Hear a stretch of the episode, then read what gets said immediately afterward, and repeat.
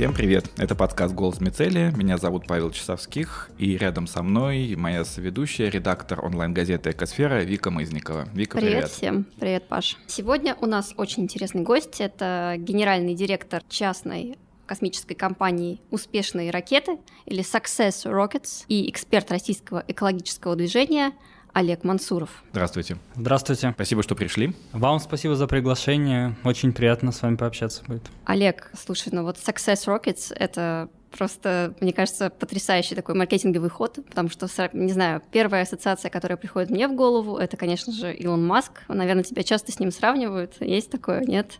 Как к такому относишься? Есть попытки это сделать, но я всегда угу. их э, останавливаю, потому что все-таки это абсолютно разные истории, у нас разные сегменты рынка, разная стратегия выхода на рынок, и мы больше похожи, наверное, на компанию Rocket Lab, угу. хотя, конечно, сильно отличаемся от них, а от SpaceX мы отличаемся еще в большей степени. Тогда в чем же закономерный вопрос? Чем вы похожи на SpaceX и чем отличаетесь? Что, ну, что мы это? тоже космические, мы тоже угу. частные, мы тоже амбициозные и целимся туда, где раньше работало только государство. Угу.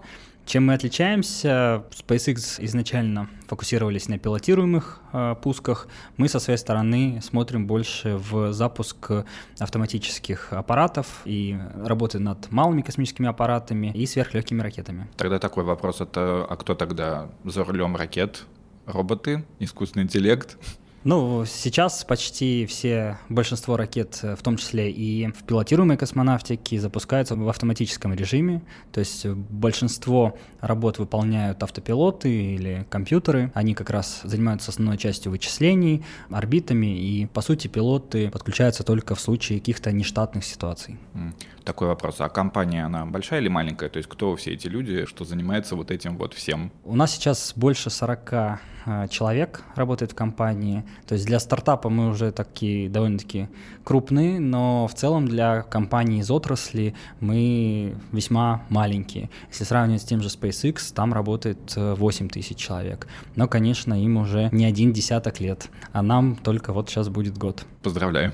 Спасибо. А у вас там как-то есть какие-то подразделения, то есть и научное, потому что же все-таки много и научной работы должно вестись для такого рода исследований, которыми вы занимаетесь, и запуск запуска ракет. Да, совершенно верно. У нас есть разные направления. По факту мы даже не являемся одной компанией, это группа компаний или холдинг. У нас есть несколько дочерних предприятий. Одно из них занимается непосредственно сверхлегкими ракетами, другое занимается космическими аппаратами. В частности, вот мы буквально недавно зарегистрировали компанию в Ростове-на-Дону, основная задача которой — это создание или массовое производство малых космических аппаратов. Третье направление обособленное — это SR-дата или это анализ данных, все, что связано с дешифровкой космических снимков. И также у нас есть несколько проектов, связанных с дистанционным зондированием Земли, созданием группировки на а, основе малых космических аппаратов для данных целей, зондированием атмосферы и группировки связи. Ну вот на форуме «Экология» в мае ты анонсировал разработку системы экологического мониторинга, да, SRKMS, который занимается как раз Success Rockets. И, насколько я понимаю, это будет такой аналог крупнейших систем мониторинга существующих, Коперникуса и Carbon Mapper, которые, собственно, позволяют собирать, анализировать данные о климатических процессах. Можешь объяснить, что именно вы будете исследовать и вообще зачем нужны такие вот э, системы мониторинга и зачем они должны быть российскими, а не просто почему не можем брать данные от того же Коперникуса, допустим. А, да, совершенно верно. Одно из направлений или один из проектов полноценных — это климатическая мониторинговая система SRKMS. Мы даже ее тоже выделили в отдельную компанию основная цель или задача — это мониторинг парниковых газов в атмосфере. То есть речь идет о дистанционном зондировании атмосферы. Это необходимо для разных задач. Во-первых, для определения, кто выбрасывает, то есть кто осуществляет эмиссию парниковых газов. А, это связано и с промышленными предприятиями, и с населенными пунктами. Мы можем четко определить, кто и сколько газов выбросил. Причем, а, так как система глобальная, можно будет осуществлять не только на территории России, но и по всему миру.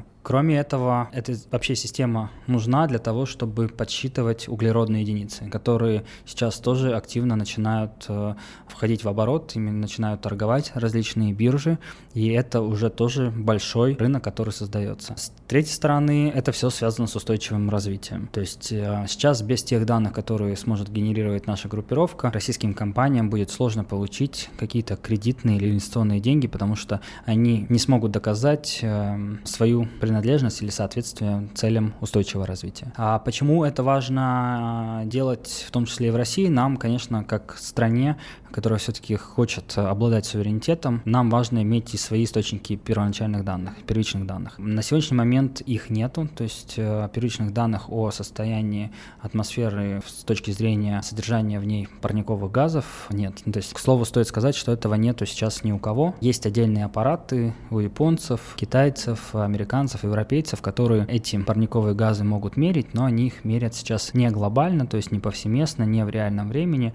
а только в рамках своей траектории пролета над э, Землей. Mm, такой вопрос. Ну, если честно, я буду задавать глупые вопросы, потому что Вика, Вика очень в теме, она все во всем это разбирается. Ну, я такой редактор. Не, не, а не я просто, а я, а я специально такой редактор, э, который это за вопросы задает. Вот получается, здесь недавно была новость такая о том, что обнаружили большой выхлоп метана в Китае. Это вот что-то вроде такого, да, будет или нет? Я неправильно понял. Выбросы метана происходят не только в Китае, ну, на наших. Это понятно, я просто а, вот... Да, газопроводах. И об этом тоже была буквально недавно новость. А, речь идет о том, что раньше многие вещи не видели не видели как внутри страны, так и не видели их из-за рубежа. А вот современные технологии, особенно космического мониторинга, позволяют видеть, что происходит. К примеру, это касается и того, что происходило в Норильске, тревогу или там обратили общественное внимание на выбросы как раз иностранные организации и за счет получения данных с иностранных спутников. Если говорить о выбросе метана, их тоже видели и наблюдали с иностранных спутников. Но здесь может быть несколько позиций. Там, с одной стороны, мне как э, гражданину важно понимать, где у нас происходят какие выбросы. То есть это хорошо, что нас сейчас начали все видеть. А с другой стороны, конечно, нам хотелось бы видеть это самим, и в первую очередь э, мониторить территорию своей страны своими средствами. И на сегодняшний момент, к сожалению, у нас таких средств нету. Это значит, что в каких-либо международных спорах э, мы заведомо занимаем слабую позицию, потому что мы не можем предоставлять в качестве контраргументов данные объективного контроля, которые будут, э, скажем так, уменьшать или нивелировать тот урон, который нам пытаются навязать. Потому что, да, возможно, выброс был в том или ином случае. Вопрос всегда, сколько, что послужило причиной. То есть, э, возможно, там был какой-то выброс метана, но вот доказать, что этот метан, э, к примеру, в Калининградской области появился, а не был э, там с территории Германии ветром надуло, это вот как раз задача такого рода систем и нам, как стране, нам в первую очередь необходимо. Ну вот э, ты говоришь как раз о важности таких систем мониторинга на международной арене, и буквально вчера была новость, да, Еврокомиссия такой первый драфт составила по зеленой сделке,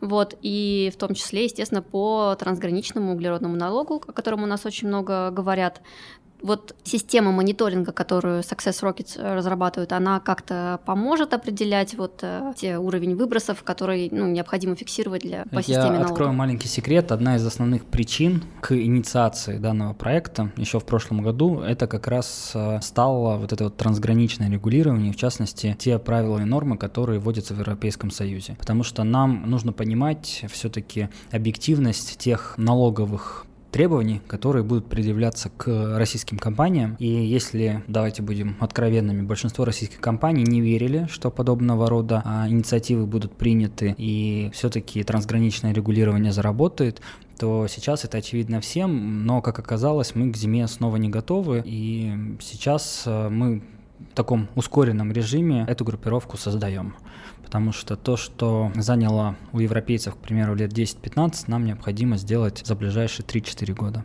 Да, серьезная задача. Ну, вот одним из таких э, способов подготовки да, к встраиванию системы рынка углеродных выбросов э, станет эксперимент, который проводится сейчас в Сахалине, и который, по слухам, планирует распространить еще, допустим, на Калининградскую область, возможно. Как-то компания Success Rockets в этом задействована, нет? Или на данный нет? момент в эксперименте, который проводится на территории Сахалина, в частности, о достижении углеродной нейтральности, наша компания не принимает участие, но, в частности, мы сможем а, со временем подтверждать или опровергать те данные, которые предоставляют местные власти, местные предприятия в любом регионе, не только России, но и мира в целом. Поэтому сейчас, пока наша система не развернута, у регионов есть время на то, чтобы навести внутри себя порядок, а, иначе после, возможно, а, получатели наших данных, в частности, государственные организации, такие как Росприроднадзор и другие, будут обладать большей информацией и объективной информацией, что немаловажно, о состоянии дел в том или ином регионе. По поводу небольшого временного такого запаса, да, до запуска системы, ты говорил, что к 2024 году пока планируется запустить, да, в полной мере систему. Что, ну, нет? Не, не 20... не, да. Поясню. Сейчас у нас проводятся эксперименты по полезной нагрузке, непосредственно со спектрометрами, которыми мы работаем. До конца года мы испытаем эти спектрометры, эти аппараты. В следующем году мы хотим провести уже полноценные летные испытания демонстратора, то есть это спутник. У нас должна быть готова конструкторская документация на полное изделие зимой и, соответственно, мы будем готовы полететь в конце 2022 года. А в случае, если эксперимент пройдет удачно и демонстратор покажет заявленные характеристики, ну, система в целом, потому что она включает в себя не только космический сегмент, но и наземный сегмент и программно-вычислительный комплекс, э, софт, который анализирует получаемые данные, то дальше начнется развертывание группировки. Развертывание группировки займет примерно а, лет 5-6 то есть а, мы скорее говорим о полной а, развертывании группировки на рубеже где-то 26-28 годов. Но уже до этого, начиная с работы демонстратора, то есть первого демонстратора, это конец 22 года, мы сможем получать какие-то данные. Да, они не смогут нам показать э, картину по всей территории страны в реальном времени, но это уже будут какие-то данные, на которых можно будет работать, на которые можно опираться, в том числе с научной точки зрения и с точки зрения построения различных моделей, которые нам нужны для экономических задач. Угу. О каком количестве спутников идет речь вообще, то есть чтобы представлять себе? Примерно. Э, сейчас речь идет о 60 аппаратах, угу. то есть мы понимаем, что это минимально необходимое количество, но, опять же, если мы достигнем меньшей себестоимости данных аппаратов, то, возможно, мы их количество увеличим до 100, тогда мы сможем покрыть абсолютно всю территорию планеты, в том числе и полярные зоны, и обеспечим тем самым а, объективный доступ к объективной информации по всей планете. Можешь немножко подробнее объяснить, куда будут э, идти данные мониторинга? Вот у вас собрано какое-то количество данных, базы данных, то есть они, вы с кем-то заключаете договор там о поставке этих данных, и там компании, допустим, интересующиеся их там получают определенный спектр э, данных, или там, не знаю, есть госструктуры, может быть, научные какие-то институты, то есть... Э, а, здесь заказчиками могут быть разные структуры, государственные, научные организации, некоммерческие организации. А сейчас мало кому нужны просто данные, то есть бесконечный, нескончаемый поток данных, а, в котором просто можно запутаться, он сейчас не сильно нужен. А речь скорее идет о мониторинге какой-то определенной зоны, территории или каких-то предприятий отдельных, и мы, осуществляя постоянный мониторинг, там ежедневные, возможно, там раз в несколько часов. А в случае отклонения от нормы, фиксации какого-то выброса или еще чего-то, э, мы, скажем так, эту информацию транслируем сразу э, нашему заказчику. То есть вот заказчику интересно вот это, то есть получение сервиса. Сервиса, когда он понимает, что что-то происходит, и он не просто понимает, что там что-то произошло, но и получает объективную картинку того, что происходит и как это происходит. То есть он видит, как развивается ситуация во времени. Это то, что необходимо на сегодняшний день многим клиентам. В том числе это может э, породить и различные сервисы B2C характера. То есть, когда вы в своем телефоне, э, скачав соответствующее приложение, можете мониторить ситуацию с экологией, с климатом, с воздухом в вашем регионе или в вашем городе. То есть это может, например, быть у меня приложение на телефоне установлено, в котором я могу получать данные какие-то? Да, совершенно угу. верно. Это, скорее всего, будет э, в формате какой-то подписки, и вам будет, скажем так, даваться рекомендация, что сегодня лучше все-таки в маске походить, не только в помещениях, но и на улице, допустим. Если рядом с вами какое-то металлургическое предприятие осуществило какой-то выброс в течение ночи. Или если, например, едете куда-нибудь в отпуск, то можно увидеть просто, что атмосфера там не очень, и лучше поменять дислокацию. Да, в том числе. Или вы хотите переехать в какой-то город или купить какую-то недвижимость. Вы можете посмотреть ретроспективный анализ, то есть понять вот за 10 лет, как изменилась экологическая или климатическая обстановка. Это тоже такой значительный фактор для строительства того или иного объекта или покупки того или иного объекта недвижимости. Ну вот бизнесу для чего нужны климатические данные? Ну то есть как Норникелю, допустим, они бы могли быстрее заметить разлив или как как, как для чего еще? Я думаю, что Норникель сразу заметил, по mm-hmm. крайней мере, те люди, которые на местах, они такого рода а, инцидент не могли бы не заметить. Компаниям чаще всего нужно, нужны эти данные, а для собственного аудита, чтобы они первее знали, ну, раньше знали, что что-то произошло до того, как к ним пришли надзорные органы, которые могут их оштрафовать. На случай, если все-таки, скажем так, не заметили, ну или сделали вид, что не заметили, и к ним пришли надзорные органы и предъявили какие-то требования, то уже в споре, в том числе в судебном порядке они могут использовать наши данные для того, чтобы оспорить размер тех штрафов, которые им начисляются. То есть э, у нас были такие прецеденты, что там, надзорные органы утверждали, что вырубка леса произошла сверх э, тех нормативов, которые были согласованы. А на что ретроспективный анализ космических снимков показал, что лес на самом деле был вырублен до того, как этот участок перешел в собственность конкретного бизнеса, конкретного нашего заказчика. То есть здесь мы защитили интересы бизнеса и не позволили штрафовать э, несправедливо а, нашего клиента. На самом деле, я не знаю, я вот сейчас mm-hmm. это все слушаю, ну, как бы вот таким вот умом, обывательским немножко. Вообще мне это все видится в виде политического триллера, в том смысле, что мы создаем специальную свою систему для того, чтобы мониторить планету, потому что, ну, как бы американцы говорят, давайте сделаем мир зеленым, европейцы говорят, давайте мир сделаем, китайцы тоже говорят, мы сейчас это все. А на самом деле многие не особо стремятся, в общем, туда, в эту сторону. И... Смотрите, давайте здесь э, сделаем, наверное, два комментария. Первый комментарий. Климатическая повестка давно уже становится фактором геополитической конкуренции или борьбы. И поэтому климат как повестка все чаще всплывает на международных переговорах, в том числе среди первых лиц или на площадках крупных экономических форумов.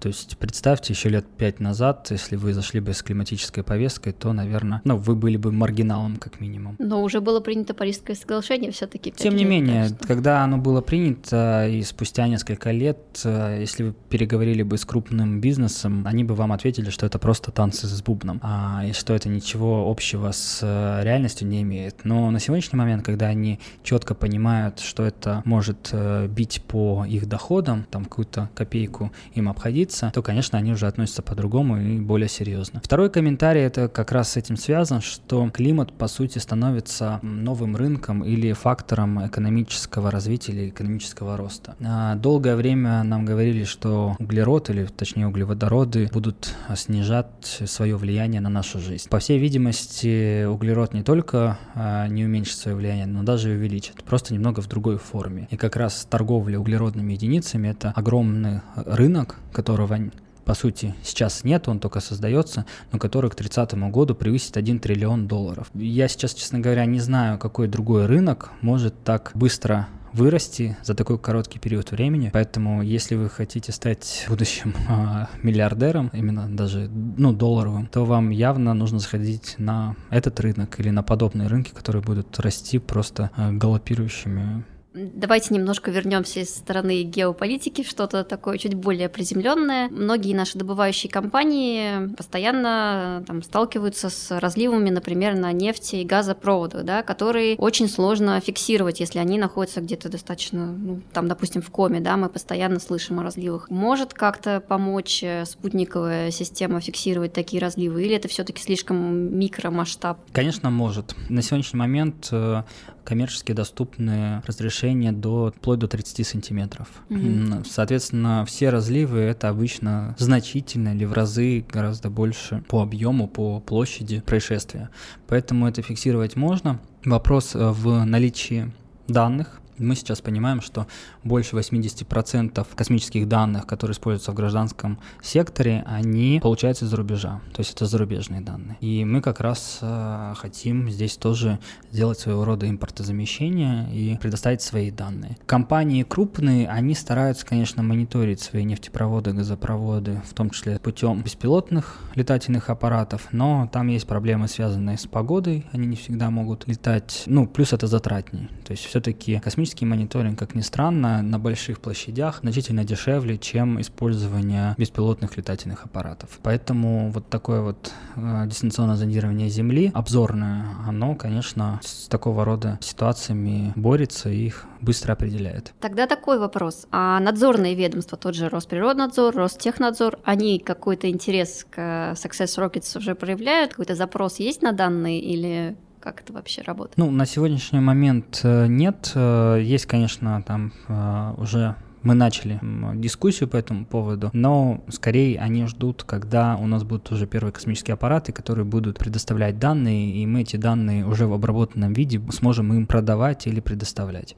А до этих пор мы им не сильно интересны, потому что у них в том числе есть и внутренние средства дешифровки, а, и там подведомственные организации или партнерские организации, которые эту информацию им предоставляют. Вот в апреле ваша компания провела успешные испытания собственных метеоракет, да, для суборбитальных и орбитальных полетов. Какую роль они вообще вот выполняют? Понятно, спутники, да, но и почему обязательно нужны собственные ракеты, а не, например, там у Роскосмоса взять? А начнем с того, что если мы говорим о космической ракете сверхлегкого класса, то у нас э, такой ракеты в стране нет на сегодняшний момент. Просто не было такой задачи, она не разрабатывалась, и эта ниша сейчас а, свободна, и мы в том числе рассматриваем вариант, что мы ее займем. Это раз. Во-вторых, если мы говорим про суборбитальные ракеты, которые запускаются не на орбиту а для мониторинга верхних слоев атмосферы, то это в том числе нужно метеорологам а, и различным научным организациям, потому что как раз зондирование верхних слоев атмосферы осуществляется с помощью метеоракет. Все, что ниже 30, это обычно различные аэростаты, все, что выше 100, это уже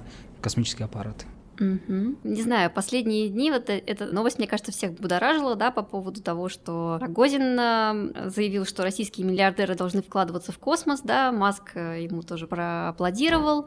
И, с другой стороны, у нас вот, вот эта вот гонка между Безосом, да, и как зовут миллиардер? Брэнсоном. Брэнсон, да, и Брэнсоном, который сейчас делал то ли космический, то ли все таки не дотянул до космического полета. Вот вы в эту сторону не смотрите каких-то космического, я не знаю, таких привлечений инвестиций, там, а, мы смотрим, мы сейчас работаем над привлечением инвестиций, но я сейчас вот почему-то вспомнил такую фразу, она еще на Кавказе очень распространена, душка у них не хватает. Проблема состоятельных э, людей в России заключается, ну это не проблема, это некая особенность, она заключается в том, что у нас нет квалифицированных инвесторов, крупных. А люди, которые заработали большой капитал, они в основном заработали его не в космической сфере или даже не путем реализации крупных технологических проектов. И вот э, у них нету э, ментальной готовности к вхождению в такого рода проекты. Это раз. Во-вторых, э, нету ярких прецедентов частной космонавтики в России. То есть мы как раз планируем стать таким прецедентом или такой историей успеха. Почему как раз, возвращаясь к вашему вопросу про название,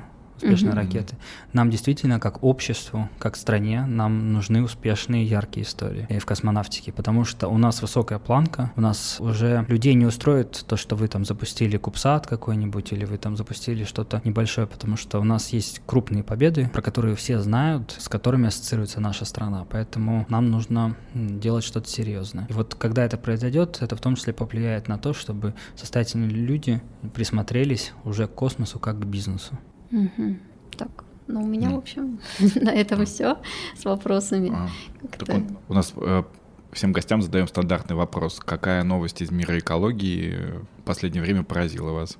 Хорошем, плохом смысле, в любом. А, ну, с одной стороны, огорчило, с другой стороны, порадовало. Буквально на днях Минэкономразвития посчитала, что более 7 миллиардов долларов в год э, нам, ну, как стране, как российским предприятиям, будет обходиться трансграничное регулирование со странами ЕС. Когда мы только начинали проект, запускали его в прошлом году, мы оценивали масштаб бедствия где-то в 4 миллиарда. И вот почти двукратное увеличение, с одной стороны, для страны это не очень хорошо, с другой стороны, мы понимаем, насколько наша группировка спутниковая и вообще система климатического мониторинга, она востребована, потому что она реально может сэкономить очень большие деньги, при том, что сама группировка стоит порядка 250 миллионов долларов, а учитывая, что она позволит экономить десятки, а может даже сотни миллионов долларов ежегодно, то здесь получается очень хороший бизнес.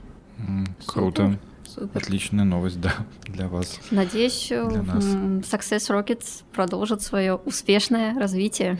Спасибо. Обязательно с вашей помощью mm-hmm. и с помощью всех наших слушателей мы это обязательно достигнем. Итак, это подкаст «Голос Мицелия». У нас в студии был генеральный директор частной космической компании Success Rockets Олег Мансуров. Это ведущий Павел Часовских, рядом со мной моя соведущая, редактор онлайн-газеты «Экосфера» Вика Мызникова. Спасибо всем большое за отличную беседу. Увидимся, услышимся. Подписывайтесь, Спасибо. ставьте лайки. Всего До доброго. Новых встреч.